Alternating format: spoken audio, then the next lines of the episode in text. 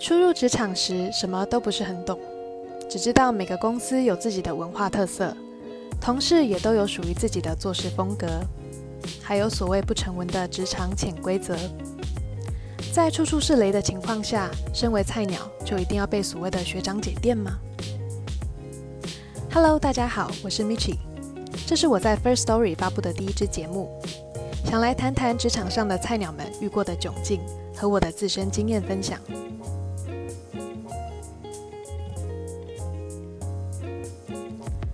常常听长辈说，熬久了就是你的。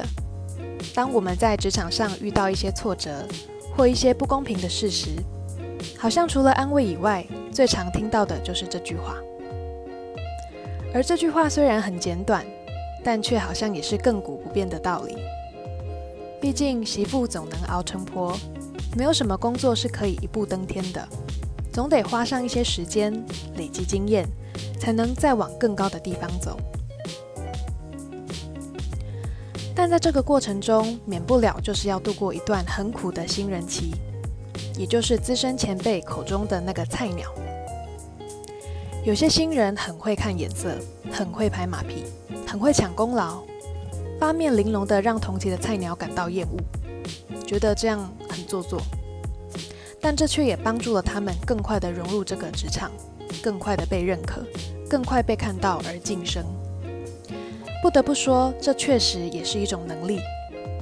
只不过这种能力要背负的，可能就是背后的闲言闲语。但对于目标明确的人来说，赚大钱、有成就、有职位，才是他们上班最终的目的。对他来说，职场上根本就没有所谓的朋友。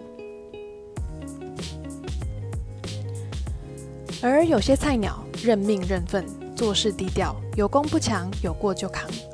但还是被上司或同事视为眼中钉，做得再多再好，总能被爱找麻烦的嫌弃。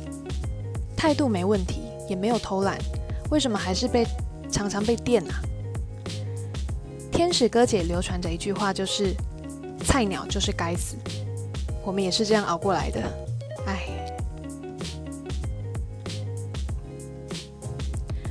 在航空业。当事情完成了却没有主动汇报，就是错的。也许只是帮旅客铺床，或者是倒了杯咖啡，你认为这是你的工作职责，所以当你完成之后，不用特别去汇报。你觉得说好像说了，好像就是在邀功一样，没有必要。可是有些哥姐就不这么想，他认为你不报就是不懂得团队沟通，就是没有把它放在眼里嘛。可你只是单纯觉得这个只是一件小事啊。旅客在你的服务范围内及时得到服务了，也没有出什么错。客舱经理出去巡舱，看到旅客杯子上面都是有茶水的，也没有另外索取服务，没有客诉，应该就知道你把你自己的舱位都照顾得很好吧？可是你却还是被找茬了。你为什么不说你加过茶了？害我还去打扰那位旅客。姐咆哮了。嗯，我那么努力在服务，你怎么不用你眼睛看呢？只顾着那边拍客舱经理马屁。好，菜鸟心里这样怒吼着。可是实际上呢，菜鸟回：“哦，姐，对不起，我下次会注意。”然后呢，你就眼睁睁的看着姐跑去告状客舱经理，说你哪里哪里不好，你都没在做事、偷懒等等的不实指控，而你却无法做任何的反驳，因为你是那该死的菜鸟。哑巴吃黄连，你只能在下了飞机、坐车回家的路上，一个人默默的流泪。其实，一个行业做久了，你就会知道它的美感和有潜规则。虽然你不愿意如此虚伪，但在那样的职场文化下，你若不改变，注定只能被欺负了。因为你是菜鸟，所以遇到不合理的事，就算你提出来，上司也可能只会袒护另外一个比较资深的员工。就好比你只做好你自己分内的事情，你没有想到去帮别人完成他的部分，因为你觉得你把你自己的做好就好了啊，对不对？做好分内的事情就好了。可是老板呢，就会说你错，你自私，你不懂得团队合作，你不会互相帮忙，是不是很无奈？适时的改变才是保护自己的最佳方式。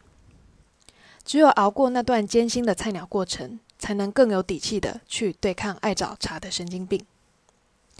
不过，你以为进到头等舱服务后就一切安好了吗？不，离大魔王更近了。以上的那位不会拍马屁的菜鸟就是我本人。想当初初入航空业也是被电得金细细。更多故事下次再来录制，希望你们喜欢我的分享，谢谢。